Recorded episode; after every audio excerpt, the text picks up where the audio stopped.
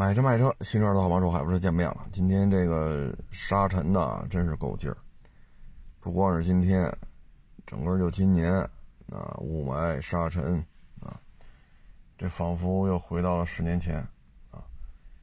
这些事儿啊，都是有原因的，只是不能在这说啊。嗯，这种情况之下，能做的就是理解万岁吧。今天这有来过户的，有来卖车的啊，反正这嘴里都是，就感觉只要你就是戴着口罩也没用，你老觉着嘴里都是沙子味儿、土味儿啊。嗯，这个就没办法了啊，忍着吧。经济下行期间，有些事儿也只能这样。嗯，昨天看见一车啊。后视镜里几个大灯，好家伙！我昨天是下午几点呀？天还挺亮的呢，没有一辆车开灯。哎，我这大摩托车怎么开这么多灯？明晃晃的啊！我就靠边我说你就超吧。后边怼着这么多大灯，好开过去呢，我也没注意，然后停车呢停我前头了。我看这车。我说是个四百，或者三三百、三五零、五百，看这屁股真没看出怎么着了。结果呢，他不是熄火了吗？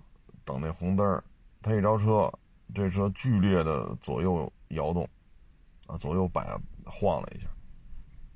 我当时就说：“我说这是这么大的晃动，这应该水平对置啊。”R 幺八。后来呢，过了路口之后呢，他有一段就跟我并行，啊，然后那是右转弯车道嘛，啊，他右转弯车道他要直行，我正好就在直行车道上，咱就不讨论他是不是违章了啊，我一看还真是，那大发动机上写着呢，啊，一看水平对置，啊，二幺八写着呢，啊，这摩托车还真是第一次见着活的。宝马 R 幺八第一批买的是陪到姥姥家，现在买还行啊，一点八排量，原装进口，蓝天白云的标，就卖这么便宜，啊，反正着车那一下，我看着是动静是不小，啊，本来我看那后屁，我觉得也就是个三百、四百、五百，啊，也就这样了，啊，但是起步那一瞬间，这就是什么呀？水平对置，一边一个缸。这一边一个缸，俩气缸启动的时候，活塞的这种往复运动，就这猛的这一下，呃，车身确实是有摆动的，啊，所以这车要是这些一米六、一米六多点比较瘦弱的小女生，起步这一瞬间，这腿得撑住了，啊，这一下是够劲儿的，啊，这车还真是第一次见着活的。所以水平对置的发动机，哎，有它的特点啊。宝马也不是说出不了四缸六缸，它也有一大堆四缸六缸的车。那水平对置是它的一个招牌啊，嗯，挺挺神奇的啊。反正从后边看看不出好来啊，它不像那个哈雷呀、印第安呀，从后边看啊，非常的硕大。啊，这车后边看真没看出是二幺八了啊，也行。要是降完价买了，我觉得性价比还挺高的，十几万包牌，这么大排量，是不是？你买个日本岛产的公升级还得多少钱呢？啊，这玩意儿，嗨，就喜欢就好吧，也是一个格调啊。昨天拍一小视频啊，也是一个呃坦克三百铁骑零二。啊，这个车呢，哎呀，这怎么说呢？主要是太贵了，指导价过三十，啊，购置税两万多，你再加上保险，这台车得三十，差不多将近三十四万，啊，将近三十四万才能包牌。车是没毛病，啊，八百公里能有什么毛病？新车一样。那这个车呢？车主要价呢，就是车的价格、购置税、保险三样加一块，然后再加几千块钱，这车他才能卖。但是这个对于我来讲，这就收不了了，因为你比如说我加五千，我把这车收过来，那我们就说整数吧，三十四，啊，咱不去理去拿计算器算了，保险多少这，就说三十四，我三十四万五收过来，我加五千，三十五卖出去，那人家也也就是说，消费者要花比新车报牌价还要多一万的这个费用买一个二手车，因为他这不是订单，它是一台车。所以我也跟这车主说：“我说这个弄不了啊，啊，假如说三十四包牌的话，我三十四万五收，我卖三十五，啊，这谁要呢？你比新车包牌价还贵一万，而且你说我加了五千，加五千我也挣不着啊，这五千块钱两次过户，啊，往这一摆就是摊位费，这么新的车你不得给人抛个光打个蜡，弄得干干净净的，本身就八百公里。”那这两次过户一千多，抛光打个蜡，这就两千块钱成本了。再往这一摆就是摊位费，一个月之内卖出去，这成本就得三四千块钱。我加五千，其实也就挣个一两千。我这个我加五千就挣这么点儿，然后这车对于买家来讲，相当于新车报废价的基础上再加一万买一二手的。我真弄不了，啊，这弄不了。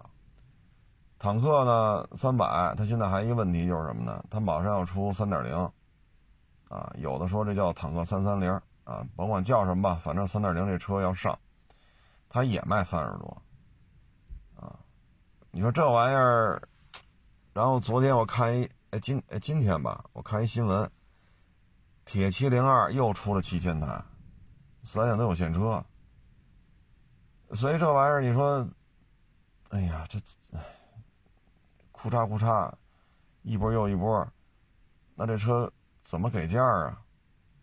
啊，您不是说就生产十辆、一百辆不生产了？你这又来七千台，这玩意儿对于长城来讲就开足马力生产呗。啊，你说来一百万辆那生产不出来，你说来个五千台、八千台那有的是，只要你有钱你就买去吧。所以这玩意儿稀缺嘛？也谈不上。之前出一赛博，这又出一个零二，马上又要出三点零。那这些车，你看现在赛博这热度马上就下去。赛博呢是偏豪华、偏奢侈的一种视觉感受的豪装版，这个零二呢是越野性能的豪装版。你看那避震，你看那胎，啊，你看那涉水喉。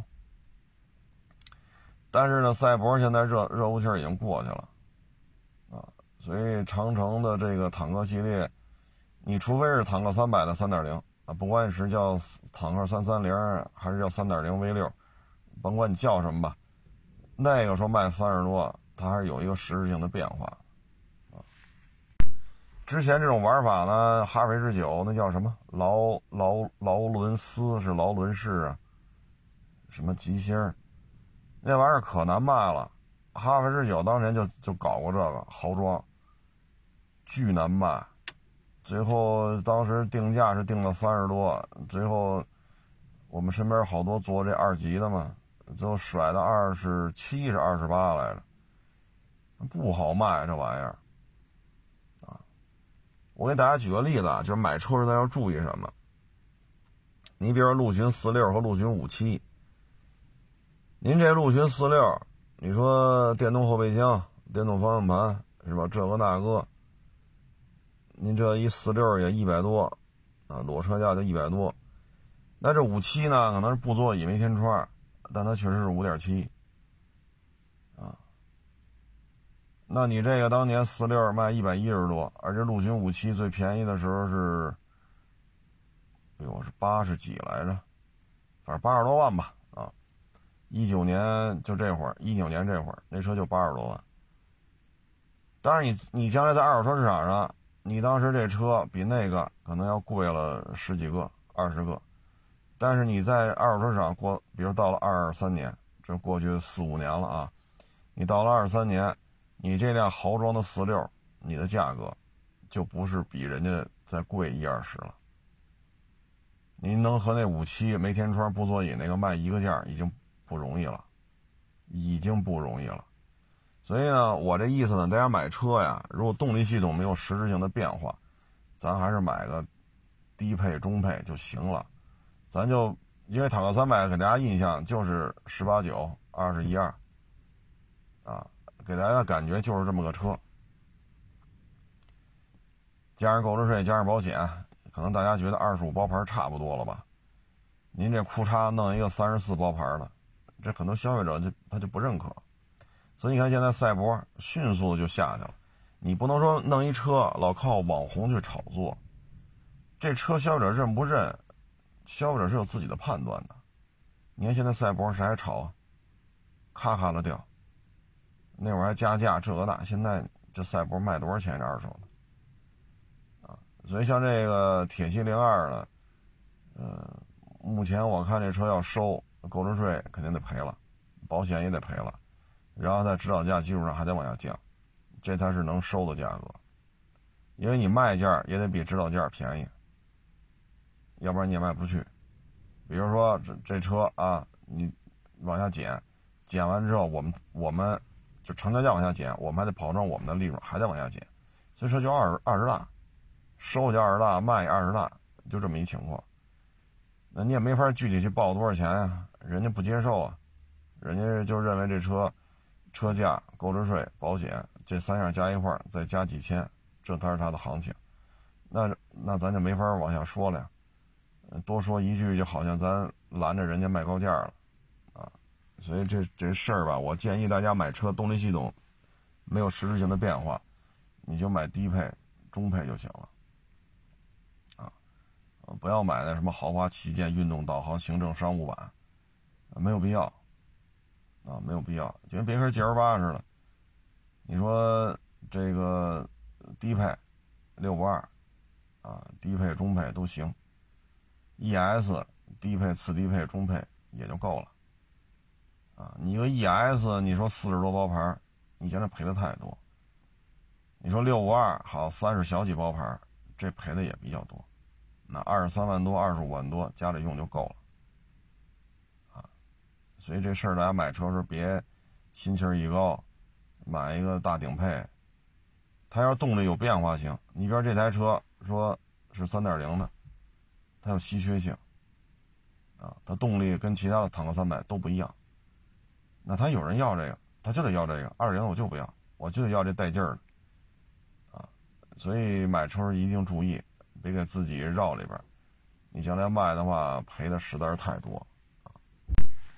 最近这港口的皮卡呢，嗯，都开始走高性能的这种经营路线。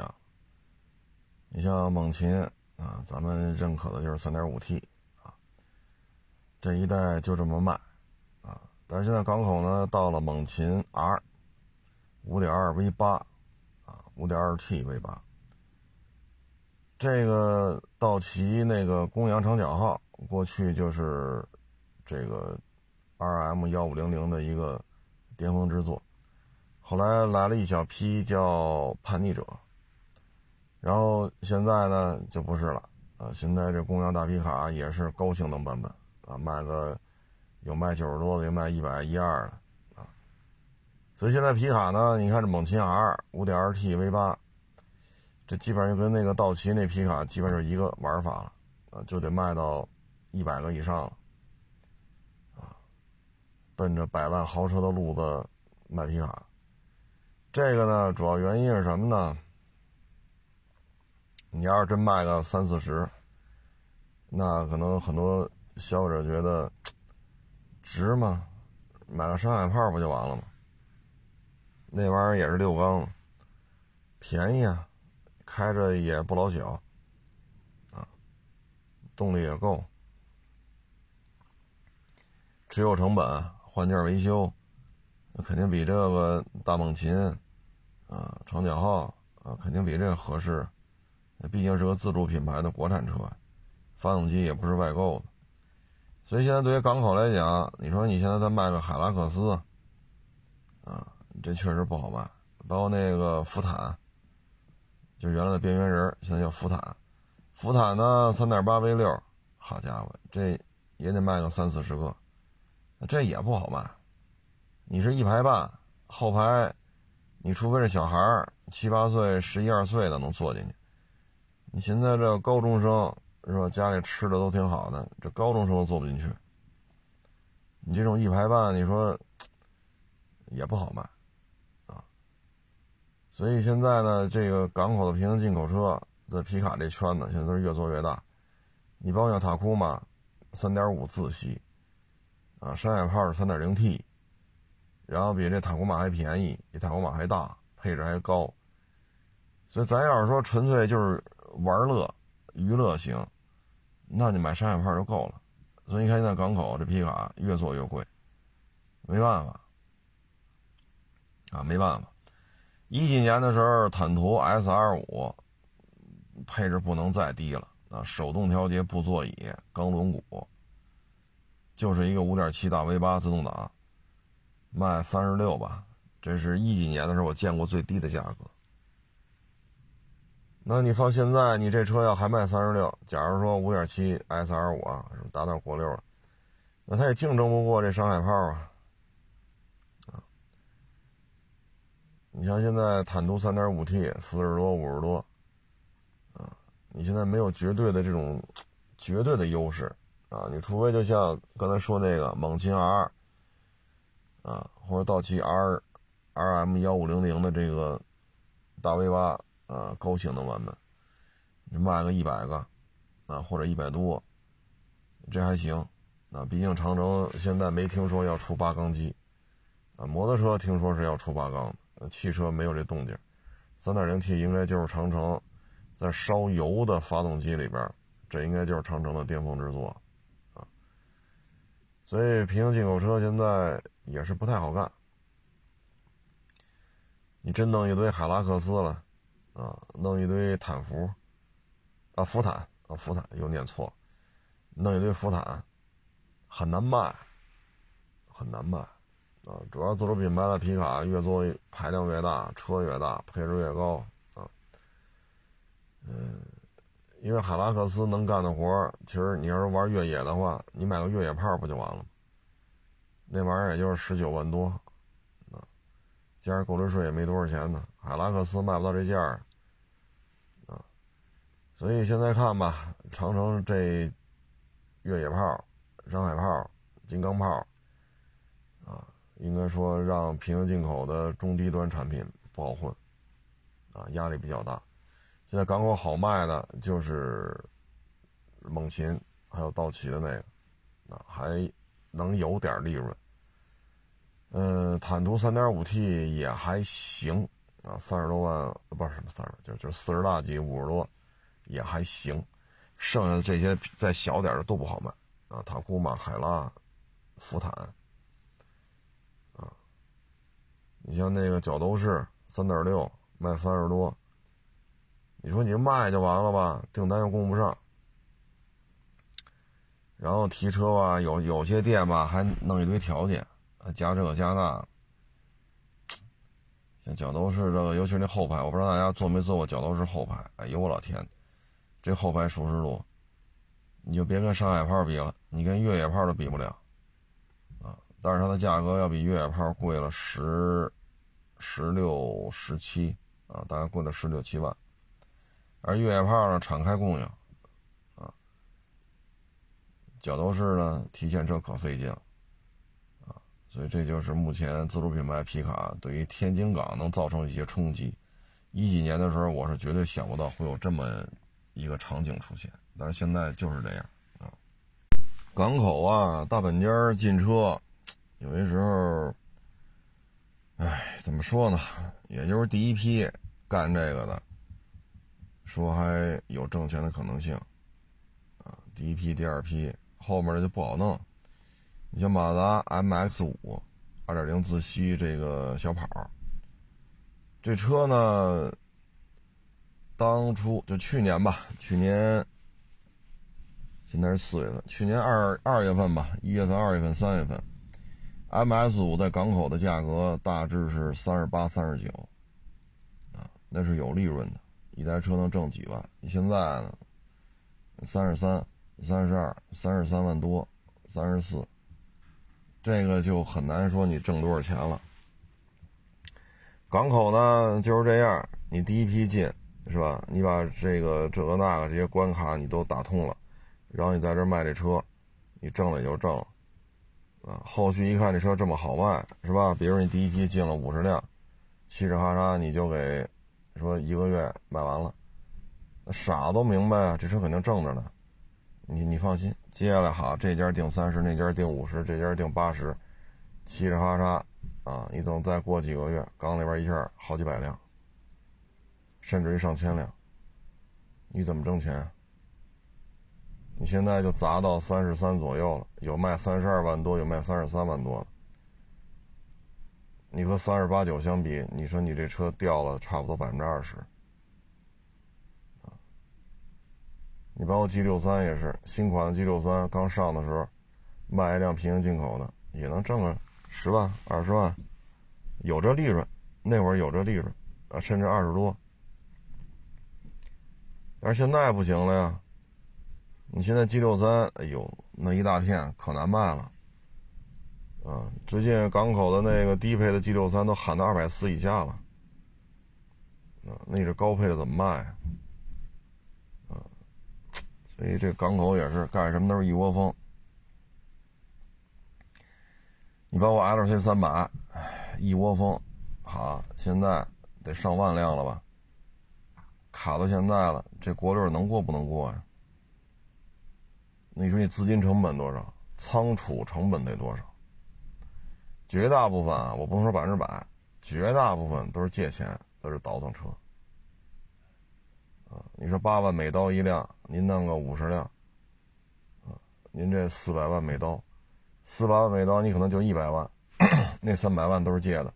现在车在港口 一压压两年，你三百万每刀，你借完了不给人利息啊？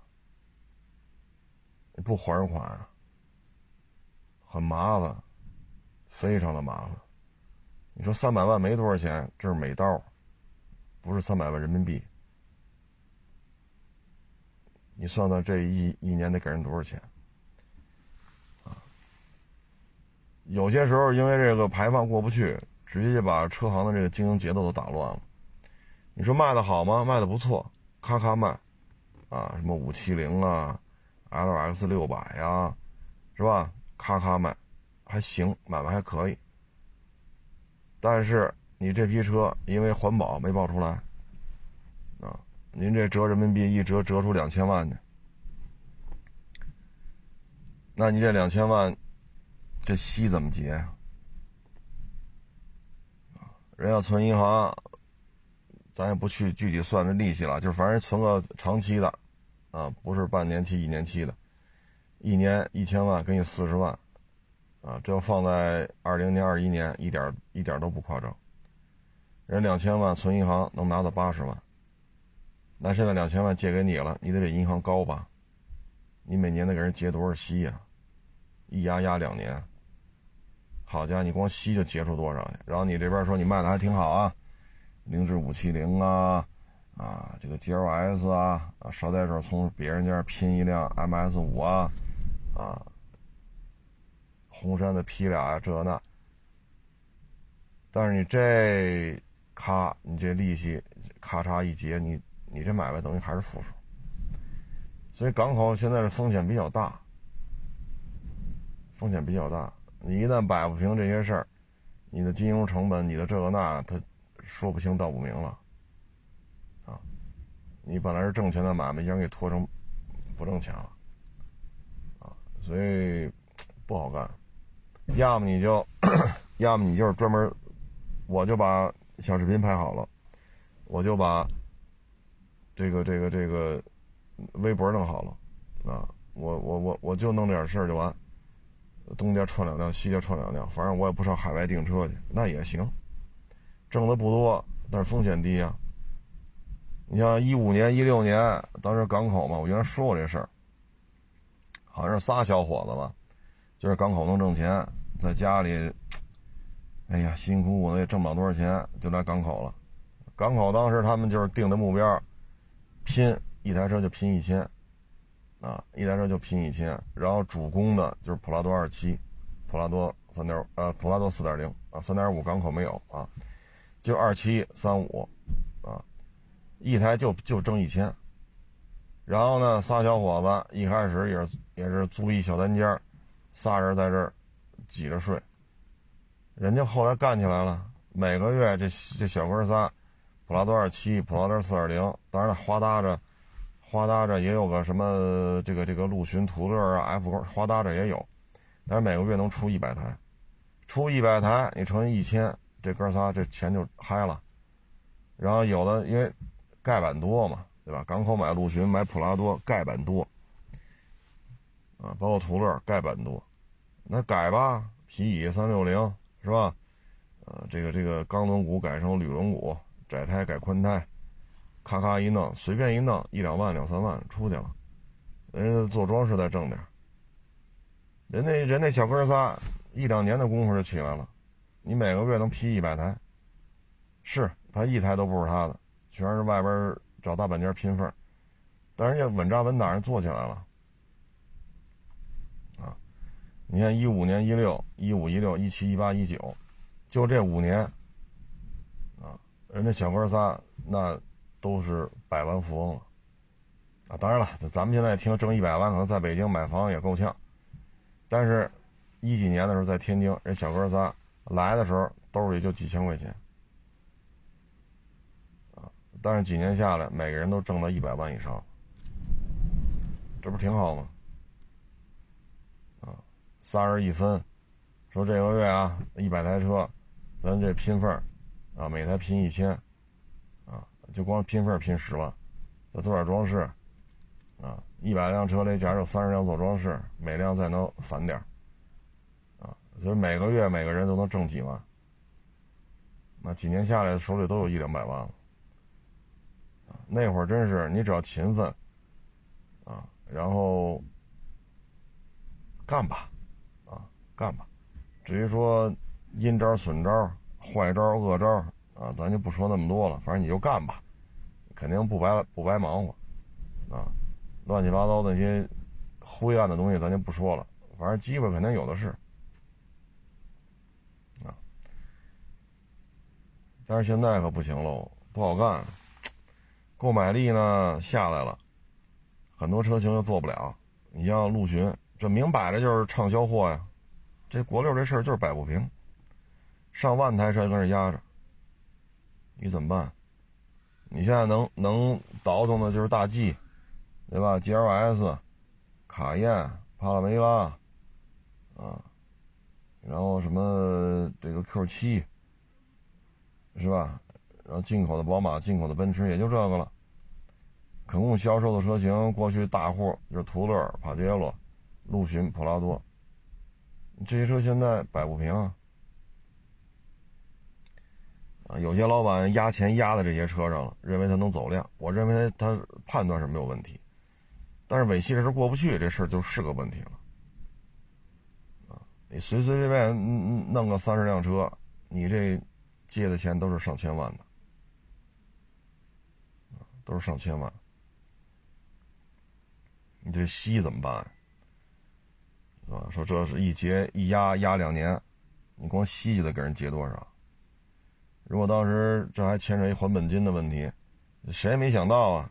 说陆巡 L C 三百一压压两年，有的个别能压到两年以上，谁也没想到，你还本金你还不上啊！啊，你不是说三千五千？您这一两千万、两三千万，你上哪借去？再说这边就是借的，你再上跑到他借，拿借他的钱再还这借他的钱，那你这，哎，就没法弄。其实四 S 店也不好弄。嗯，昨天是前天，一网友跟我说，他就在日产店干。啊，疫情前，每个月就他就能弄出小几十辆车去。二三十辆，三十多辆，那你提成高啊，对吧？你哪怕一辆提二百呢，你光提成上保险的这个提成，啊，简单做点装饰，每个月轻轻松松一万多块钱，有时候能到两万，那还要怎么着？小日子过得挺滋润的。那现在呢？一个月苦哈哈的卖十个车，啊，苦哈哈卖十个车，那你能挣多少钱？你干这个一般来讲，它都是这么考核的。当然，我我不太清楚具体他那儿啊。咱就举个例子，比如说每个月你要卖五个车，这五个车是保你这个三千块钱底薪的。三千元底薪扣完五险一金，到你手里还能剩多少？但是你必须卖够五辆车，你才能拿到这底薪。然后你说你这个月卖了十个车，那好，第六辆到第十辆每辆提二百，那你能挣多少？一千，这提成就是一千。那第十一辆到第十五辆每辆提三百，那假如说你就卖了十五辆，那这个六到十提一千，十一到十五就提一千五。等于提成是两千五，那如果说你要是从第十六台到第二十台，那就是提四百，那这这五台就提两千，那这时候你提成是多少？四千五百块。如果你像他说的，那要能卖到三十台，那一台就提五百了，那后边那十台就提五千了。你明白这意思吗？他光提成就他他他就这么算的。那你现在一个月你就卖十个车，你只能享受二百块钱一台。那你卖十个车提多少？五台车能提，五台车保底，你就提一千块钱，基本工资三千，一共四千，四千的刨去上社保折呢，你还剩多少？啊？你说是上保险返点万一赶上有几辆做装饰的再返点那您能返多少？你像过去随随便便一个月二三十辆，那又返多少？十五到十，呃，六到十二百，十一到十五三百，十六往上就是四百，再往上像二十五台、三十台，那后边那些台就提五百。那你要卖三十台车，你得提多少？你这时候再加上对应的保险返点、装饰返点，一个月轻轻松松一两万块钱，那现在差太多了。你说你不干吧？你得找一份工作吧，一个月到手四千块钱，啊，刨去社保，到到手四四四千，啊，唉，你说你不在这干，你上哪干去？现在找工作也不好找，对吧？昨天我看那个总工会，中华总工会叫什么来着？全国总工会？八千四百万人都是从事什么网约车呀、外卖呀，啊。直播呀，八千四百万人都是干这个，啊，你说这个不好干，啊，像广州前些日子不是都不招了吗？送外卖都得找关系，然后岁数大的又不让开账号，啊，我忘了是五十七岁还是四十七岁，啊，岁数大了想干也干不了，哎，五十七，好像是五十七岁。那你说咋整啊？你这混吧，就这点车，轩逸、天籁、逍客，能能能走点量的就这仨，剩下那个新奇骏、楼兰，哎呀，这玩意儿包括那什么叫叫叫什么劲劲客还叫什么 T 客来着那，那玩意儿根本就卖不动，根本就卖不动，那你怎么办呀？混呗，你好歹一个月四千块钱、五千块钱。你包括这些大车行也是，二手车行有些大一点也是这么考核的，一个月给你两千五底薪，啊，你得卖够三个车，卖不够三个车底薪也保不了，啊，差一辆扣多少？两千五卖仨，然后加五辆，啊，第四辆到这个第八辆，啊，每辆可能给你提五百，然后在这第八辆到第十五辆，每辆给你提一千。他也是这么提的，啊，就是大车行啊，就上百辆车的，他也是这么提的。有些车行玩的更狠，没底薪，我这的车你都能卖，卖多少给你提多少。那你说你这不好弄啊，不好弄。尤其是现在大车，这个卖呀，嗨，反正也得，我我也不，这例子现在还不能说，说完了等于拆人买卖了。以后再说吧，啊，因为有些大车呢来我这儿了，来我这儿评估完了，那车大概其什么状态我也知道，啊，这车的手续呢，我这也留了照片了，然后呢就去别人家那儿卖，卖完之后，好家伙，就这，哎，得了，别往下说了，这个这容易惹出事儿了啊，所以我我这台车这么走一圈之后，你就明白了为什么它诉讼多，这都是有原因的。这都是有原因的，我不知道那个车主听不听我语音节目，啊，咱就这么说吧。他卖完你这车之后，将来一旦产生诉讼，这车主还得去出庭作证，因为你这台车的，哎，不说那么细了，以后再说吧。啊，现在说等于缠着买卖了。当然他他当然了，这车就是，呃，没什么大毛病啊，没什么大毛病。但有些事儿你一旦为了卖车，这个那个，这里边是有风险的。人车主干嘛？啊，哎，所以这就是什么呀？为了卖车，呃，底下人就怎么许愿呢？你当老板你也不知道，因为你就是考核，你就得卖够卖到三辆才能保底，对吧？然后第四到第八才能有提成，啊，所以他不管其他的，我就要这提成。啊反正咱们这个小视频里跟你说清了，对吧？比如说有没有补漆，啊，这个改装改哪儿了，有没有保养记录，是吧？咱有什么咱都说清楚，咱也不惹那麻烦。我也知道小视频里说没有保养记录是影响销售，但咱该说还是说，啊，嗯，因为你看这大车行。啊，一年几十起诉讼，每个月开庭开好几回，你说这车行谁挣钱了？法务挣钱了，就这车行的法务挣钱啊！因为你这么这么几十起诉讼，你都能赢吗？你输了，你意味着什么呀？意味着就是掏钱呢。几十起几十起的，这你。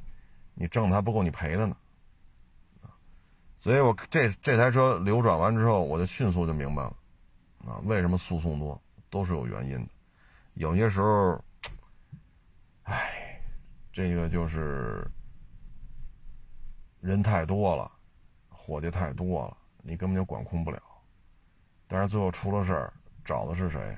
都是找这老板，也挺无奈，啊，反正。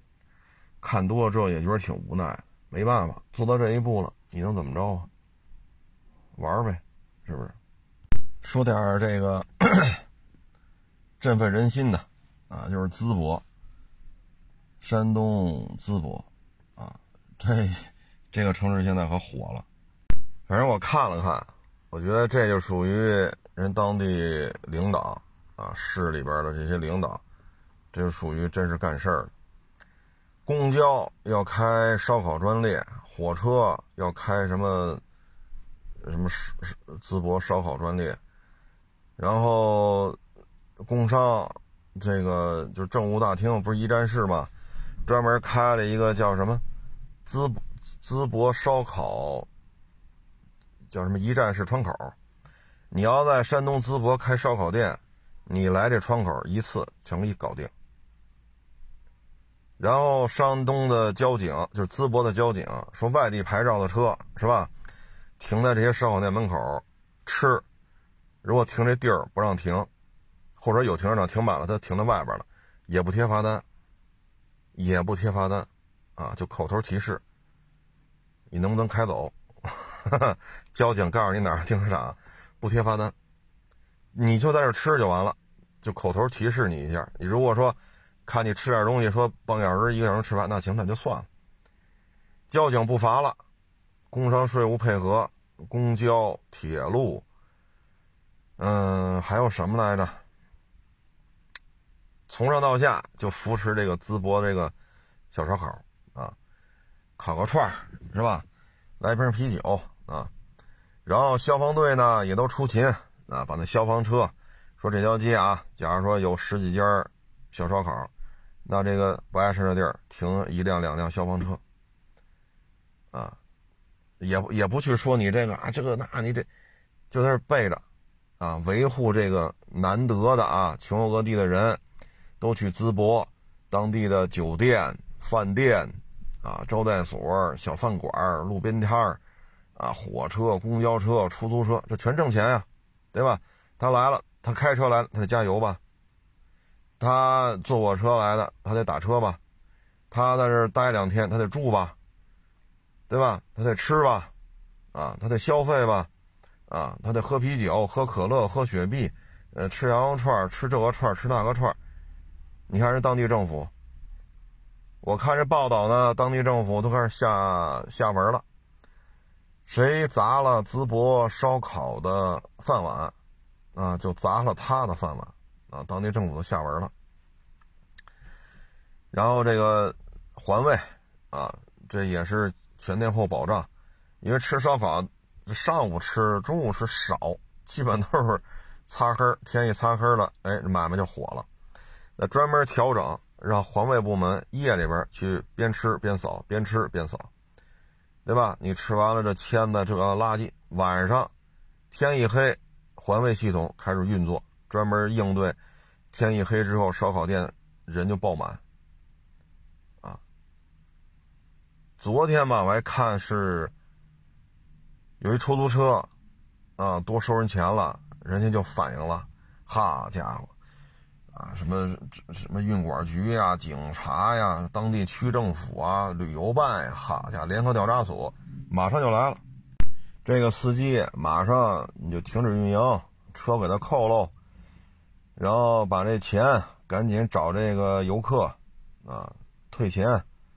啊，然后司机罚款，然后全淄博的出租车行业全体通报，再敢多收钱，严惩不贷。好家伙，这一看，区政府、市政府、什么运管局、警察，什么旅游办，就旅游局的啊，这个那，好家伙。然后现在就天南海北的全去。你说淄博有什么人文景观吗？历史遗迹吗？这都不重要了。都不是奔着去的啊，奔着奔着什么去的呢？就奔着那小烧烤。这不前两天吗？那个打假的那个、那个、那个博主，那小伙子，他不是上海呀、厦门呀，他不是老去买海鲜呀、买披萨的，买完披萨拿尺子量。你说你是八寸披萨、六寸披萨，他拿尺子量，你这不够啊。包括你这个卖海鲜，你老做手脚，是吧？卖榴莲做手脚。他不是天天干这个吗？结果呢，去了淄博，连续转了十个摊儿，没有一个缺斤短两的。啊，说半斤，结果要过一看，他一过秤，他自己过二百六十克，哟，这还多了点买一斤，按理说是五百克吧，一腰五百一十五克，他说哟，这也给多了。再去买那个买这个，最后一看全是多的。后来他还报道了一个是卖什么来着？是卖，我没记住，是是面条是什么玩意儿来着？然后呢，也是创业，最后负债，公司破产，然后家里还有癌症病人，然后出来创业，正好呢，这小伙子就去那儿采访了，哎，也不缺斤短两，然后聊这点事儿，好家伙，这个这摊儿一下就火了，反正去淄博的都找。都要去这家吃他那个做的，我忘了是面条啊还是什么东西了。然后连续报道了十家，没有一家缺斤短两的。最后小伙子这视频，《人民日报》还给发了一篇社论。之前呢，他去报道厦门、上海啊，缺斤短两啊，卖海鲜、卖榴莲、卖披萨，为这事儿上了中央台了啊，就是 CCTV 十三，就那新闻频道。还专门做了档节目，啊，然后他这淄博这事儿呢，又上人民日报了。凡是那个他不是去了十家吗？这十家没缺斤短两，好家伙！现在网友去淄博都找这十家，上他上这十家去消费去，挺好的，啊，挺好的，这是真是有作为啊，啊！你像你外地牌照的车，那一看你跑这吃这个烤串里边停车场都全停满了，然后你就只能停在外头，停在外头，警察也不贴条，啊，过来看一眼，说你这不能停，那你什么时候吃的呀？说可能吃了半个小时，还能多少钱能吃完？半个小时，那行吧，过半小时你开走吧。警察也不贴条，啊，然后警察也在这条街溜达来溜达去，那也没小偷了，啊，旁边是消防消防车，啊，你看这一幕真是挺难得的，啊，真是挺难得的。你看云南这黑导游，年年抓，年年有，你包括这个饭店坐地起价，啊，那动不动一个五星级酒店，原来你订一千八。结果一赶上节假日，比如春节，好，你一千八，你钱都交了。等你来了，好，八千八，你这就没法住了。你在这住五天，一千八乘以五，这还能还能承受。八千八乘以五，这承受不了了，这个，这好几万了。年年弄，年年有，年年抓，年年出来。你说你这怎么弄？你看淄博这个，现在我看当地的这个氛围就是什么呢？嗯，诚信经营，啊，不要搞这种欺生啊，然后这个这个，呃，服务好外地游客，啊，那就干吧。这你架不住啊，哗哗的人，好家伙，一天得去几万人跑那吃去，那当地的馆子都挣着钱了，当地的这个大小饭店、大小的这个旅馆啊，甭管几星级的。招待所，啊，这全都全都挣着钱了，出租车也挣着钱，活多呀，啊，公交专列、火车专列，吃啊喝啊，加油站这全挣着钱了。如果这这种上下游产业链全都挣着钱了，那当地财政也就不差钱了。那反反过头来再说，当地的这个公务编、事业编，那也不差钱了。因为财政有钱了，那大家就都合适啊，对吧？你要说那你要咱咱要是说就叫这阵了，你这不让停，我就给你贴罚单，那这就没人来吃来了，就门口那几个停车位，停晚了停晚了那就别吃了。那这饭馆假如说三十张桌子，门口是十个停车位，那来十波人只能坐十张桌子，那二十张桌子就没人坐了。那现在警察就是提醒你啊。你这不让停，你还有多少钱吃完？半个小时，那行，半个小时之后您开走就完了。你看这样的话，饭馆也高兴，吃饭的也高兴，警察呢也做到告知了。哎，这买卖就维护下来了，这买卖就维护下来了。那当地这，嗯，那做烤串的、卖炭的、卖卖饮料的、卖餐巾纸的，对吧？这全挣着钱了。啊连供电局都挣钱，为什么全都灯火辉煌的？这条街所有的买卖，好家伙，冰箱啊，空调啊，电风扇，照明灯，好家伙，这一条街灯火辉煌的。那供电局也挣钱了，因为你用电得交钱呢。你瞧瞧这一下，你看这这这这全都有钱挣，这样做是挺好的啊，挺好的。几年前我忘了河北哪个地儿了。当地那个市长嘛，就出来检查工作，然后呢，正好交警嘛，就是说让这车都开走，这不让停。好，我忘了河北哪个旅游城市了。那市长把那交警找来，别别别别，你先别让他开走了。这儿是旅游景点儿对吧？那警察说是，这儿不让停，你们做的也没错。但是人家外地游客上这儿来，里边没地儿停了，他停这儿了，是不是买票进去玩去了？对。因为周围也没别的，就这么一景点他说：“你这么着，凡是外地牌照的，把车停这儿了，你们能不能就是先以口头、口头的这种为主，尽量不要贴罚单，因为这周围没有别的，来这儿的外地牌照车都是买门买门票进去了，买门票进去了，就就牵扯到在这个景区里，他要吃，他要喝，他要玩，最起码他要掏停车费和。”这个门票，当然了，这车停在外边，他不交停车费，但里边的钱他他还得消费，能不能不贴条？我们以口头的这种通知为主。然后旁边那个当地市那个公安局的那个领导说：“行行行，没问题。”他说：“咱们这一片就靠旅游过日子，你来一个贴一个，来一个贴。由于这地理条件，这停车场只能做这么大，但是来的人又又这么多，我们得扶持这个旅游经济。就这么说，那公安局那市长都在这儿，那行，那就是口头通知吧，啊，他说停不进去，那怎么办呢？你不让人来，不让来人不消费，那咱们这儿现在就指着这个了，就是就是两三年前的事我忘了河北哪个城市了。其实，在困境当中吧，需要的其实就是这样，啊，你不能去较这真儿，那你这一贴条一罚款，人吃顿小烧烤可能俩人还花不了二百呢，你这贴条二百，那一传十，十传百，那人就不愿意来了。吃顿饭贴条，吃顿饭贴条，那像人淄博这个原来属于工业化城市，现在呢，通过小烧烤而带动了整个淄博的这种。各个产业链，啊，供电局啊，自来水啊，卖餐巾纸的，卖饮料的，供酒水的，卖炭的，卖签子的，对吧？然后这些什么肉啊、菜啊，卖调料的，啊，公交、火车、酒店，啊，这全包括出租车，啊，全跟着沾光，这不也挺好吗？没有自然景观，没有历史遗迹，没人没靠这个。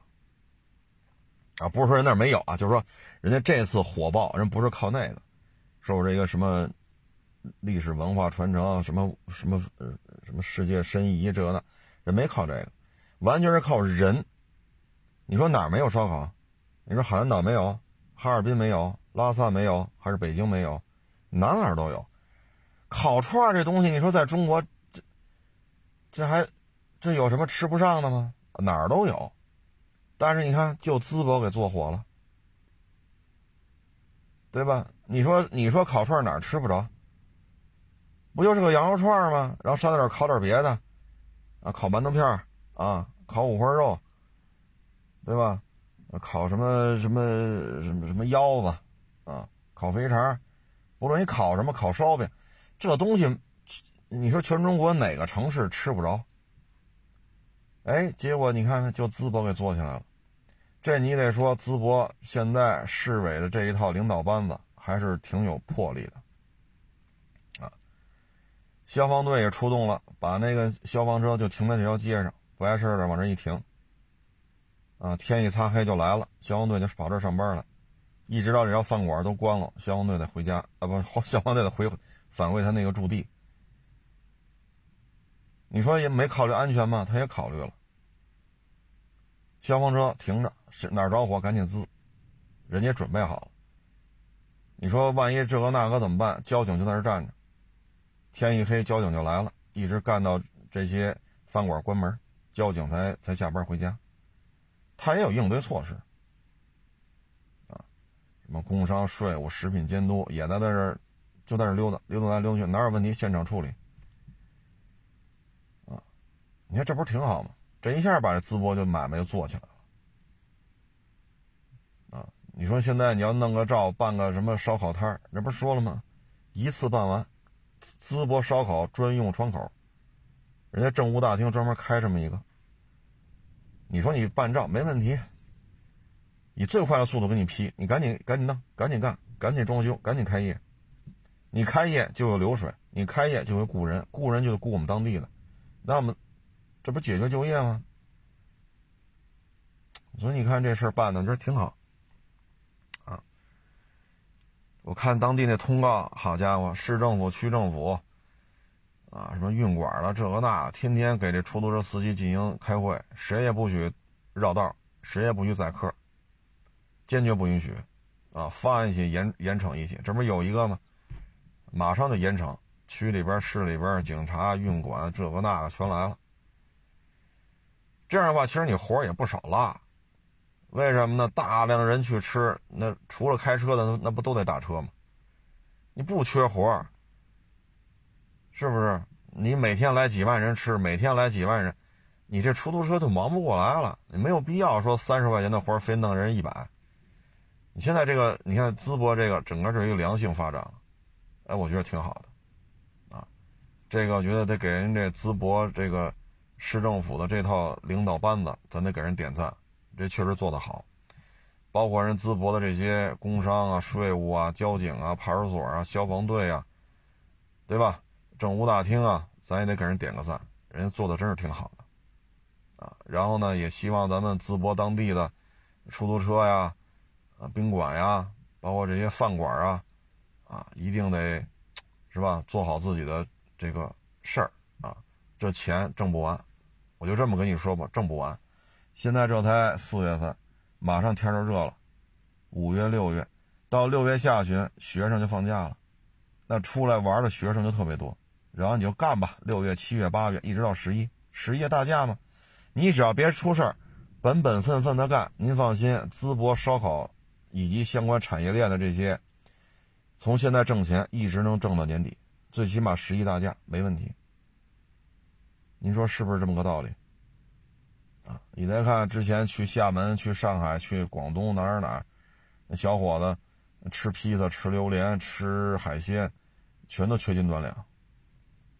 啊，你看他们，你再看看这淄博，啊，这得给人家点个赞，这挣钱是应该的，啊，咱们得说做得好。这是一个营商环境的一个正常的一个表现，啊，哎，反正山东这事儿吧，啊，有的说是高手在策划，啊，有的说这是一个流量经济，你甭管怎么说吧，反正三月份、四月份，只要别出什么幺蛾子，我估计也出不了。谁跟钱有仇啊？这么大规模的，一天来几万人，一天来几万人，一直只要不出什么幺蛾子，到十月份没问题。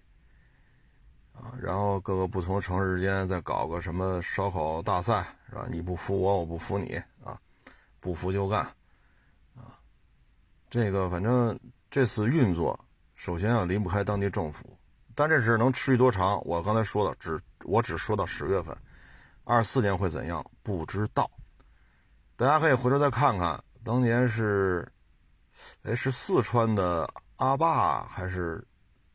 西藏，我就那叫什么丁真，你看现在悄无声息了啊！叫什么李子，是叫李子柒还是叫什么来着？别到时候名字说错了。那女孩，你看现在动静也少很多。反正这这一波啊，能带动多少带动就是多少。那最起码比没有强啊。嗯，反正当地政府肯定是在后边强力支持啊。至于说二四年会怎样，谁也不知道。但是这一波只要别出什么幺蛾子，到十一，我觉得当地这些餐饮、住宿、出租车、加油站，啊，这应该都是会比较繁忙啊，比较繁荣，啊，嗯，太长远的事情咱也预测不了啊。但总体看吧，这场你说策划也好，你说是怎么怎么着也好，最起码目前来看吧。这还是一个比较成功的案例，啊，如果别的城市你搞一个，比如说什么水果类的，啊，或者说什么这个这个这个烤鱼啊，或者说就是其他的啊，呃，有这种运作，我觉得也是好事儿，啊，毕竟能带动经济，对吧？实打实的说，最近最起码四月份，淄博当地的出租车、酒店、加油站、餐餐馆肯定是没有没有办法休息了。啊，你休息就跟钱过不去了，大把大把的钞票等着你赚，这是二三年难得一见啊。呃，说完这个呢，我想说说就是那个上海那那老先生啊，三十二年前自己去注销了户籍，跑到美国啊，还跟他弟弟好像是，在这期间呢，三十二年没给他媳妇儿写过一封信。没给过一分钱。当时走的时候呢，都有孩子了，等于他媳妇儿呢也真是不容易啊，一个一个人啊，拉扯着孩子，可以说是相当辛苦了啊。然后三十二年过去了，这老先生呢，在美国流浪汉，流落街头。这期间呢，他弟弟好像是实在扛不住了，说在美国挣钱太费劲了啊，也不会说外国话。精神生活也没有，又抛家舍业的，见不着亲人，又挣不着钱，他弟弟呢就回去了，就到这样了，他也没给他媳妇儿哪怕只言片语呢。你说打国际长途是吧？说三十年前、二十五年前挺贵的，那你弟弟回去，你让你弟，你给写封信，让你弟弟带回去，这总没成本吧？连这都没有，连这个都没有。再一个呢，就是钱也没有啊。你说最近这些年头啊，最近这几年啊，QQ 啊，呃，现在有微信啊，发邮件啊，反正最近这十几年这点事儿总能办吧？也没有。一分钱不给，啊！现在好，这个美国的爱心人士啊，美国多多有爱心啊，愣凑钱把人送回来了。送回来之后，就比较神奇的事情在于，居然当地政府又给他恢复了户籍。当地政府给他恢复完户籍，又给他解决低保的问题，又解决吃、解决住、解决看病，我就纳了闷了：这样的人为什么要给他这样呢？这三十二年，你为中国做出什么贡献来了？你这自由民主呢？你这不是充满爱心吗？社会福利，宇宙第一，怎么没人管呢？你现在回来，一个主动申请注销户籍的人，现在又给他恢复户户籍，还给他吃低保，还给他解决住的地方、解决看病的地方，然后现在又回来跟他媳妇儿、跟他孩子争房产。因为在上海，这房产现在不值钱吗？房价高吗？这一分至少得分个几百万呢。哎呦我去！当一个城市对于一个这么不爱国，回来就是给国家添这么多麻烦，为什么要这样对他？这是我理解不了的。你总不能说杨大人都是爷，哪怕在杨大人地面上流落街头的流浪汉都是大爷，总不能这样吧？您说是不是？你说种地种一辈子，老了老了，可能种种原因吧，流落街头。那咱民政接济一下，对吧？给他看病啊，低保啊，解决过住的地儿，送到养老院啊、救助站，这应该，因为人家在这片土地上种了一辈子地，甭管怎么说，人家辛勤劳动一辈子了。当地说是村委会也好，是居委会也好，怎么着也得拉扯一把，啊，大米呀。啊，炒菜的油啊，啊，怎么着也得给人送点去。那这你说各位国家做什么贡献了？一分钱没邮回来，抛家舍业，媳妇儿也不管，孩子也不管。好，现在回来了要分钱，还给他解决这个，这我理解不了啊！你不是美国不是天堂吗？你就在天堂里混呗。好家伙，这帮自由民主的，好把他送回来，这边只要不管。就立刻不民主、不自由，反面的各种宣传，海外就开始上，什么呀？这都乱七八糟的，这反正我是理解不了，这几个意思啊？那在杨大人地面上流落街头、睡马路、吃不上、喝不上了，回来都能享受这种待遇，还主动给他恢复户籍，这个确实理解不了，啊，确实理解不了。你说你有困难，你在这片土地上也奋斗一辈子了啊，这个那个，啊，那街道啊、居委会啊，这个那个，你去申请，你说给个低保什么，我觉得这都正常，啊，这都正常。包括有些人在城市里边，可能这一辈子没交过社保，你现在五六十了，你再让他交，他也交不起，时间也不允许了。像居委会什么给办个什么吃低保，这我觉得都正常。最起码他在这片土地上辛劳一辈子，种种原因可能没挣出钱来，没买着房，啊，可能也没有家人了，那岁数大了，这我觉得都能理解，啊，都是同胞嘛。但这个你说是同胞吗？这个，他对得起他媳妇儿吗？他对得起他孩子吗？你自己主动注销户籍走的，对吗？你这么干不合适吧？你看，都是上海的，那叫丁丁上彪，丁啊，丁上彪，甲乙丙丁的丁，上呢就是高尚的上，彪就是虎加三个撇儿，这也是上海的啊。你看人家办这事儿，就特别让人尊尊敬啊。他是 八十年代吧，八十年代末应该是去了日本打工。因为打黑工嘛，打黑工呢，但是人家把钱都邮回来了，人家媳妇在上海买了房了，让人媳妇拿他这些钱把他孩子培养出来了。据说后来去美国读的医学博士，在上海买了房，把孩子培养出来了。人家媳妇这钱也没乱花，对不对？虽然说丁尚彪十几年吧，我具体我也记不住了，十五年是二十年呀，一直黑在日本，啊，就打黑工。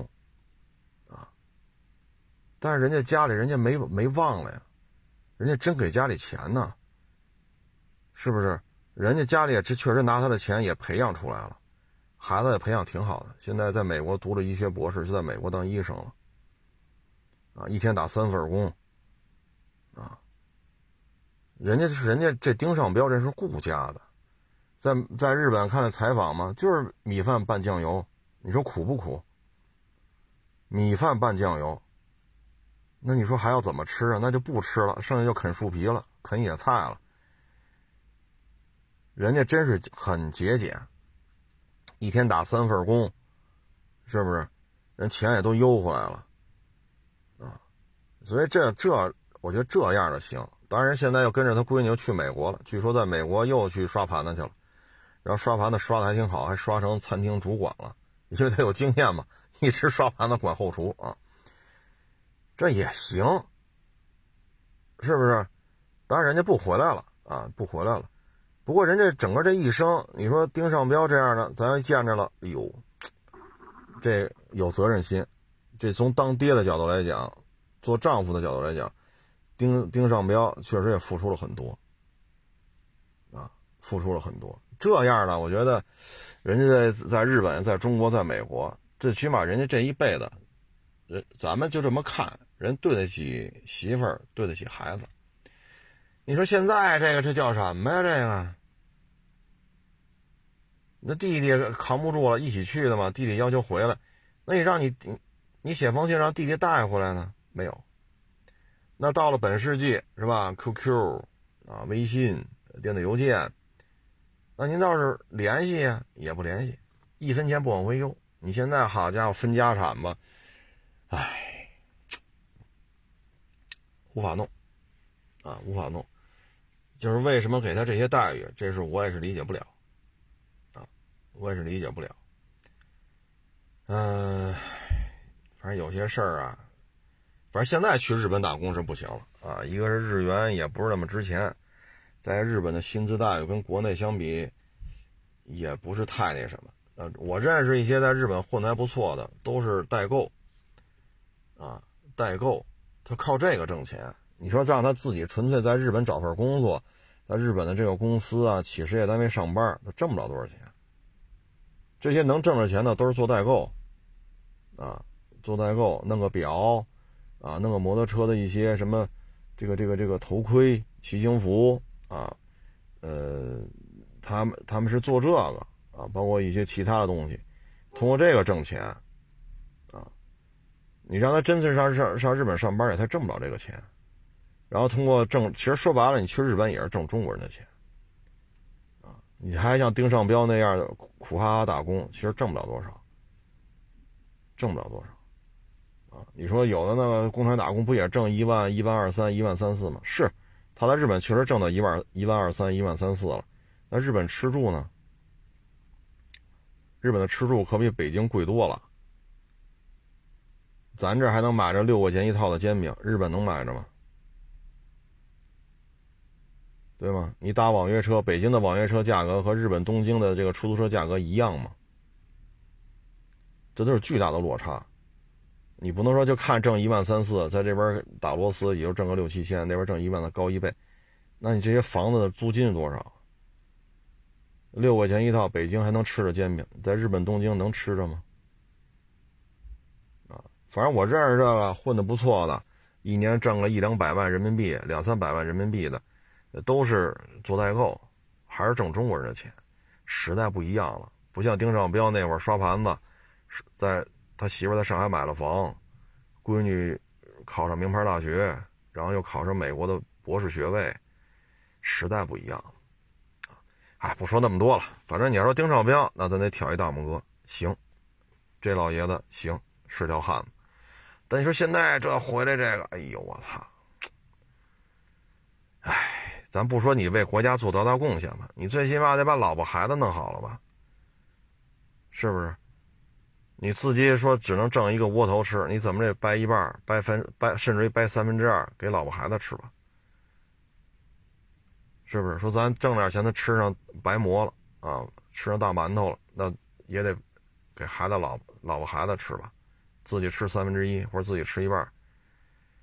你这叫什么事儿啊？我操，还还还还主动给他恢复户籍，哎，神奇的事情啊。行了，不多聊了啊！这沙尘天气，耳朵里边、鼻子里边、嘴里边全是这沙尘啊！大家多保重啊！谢谢大家支持，谢谢大家捧场，欢迎关注新浪微博“海阔试车手”。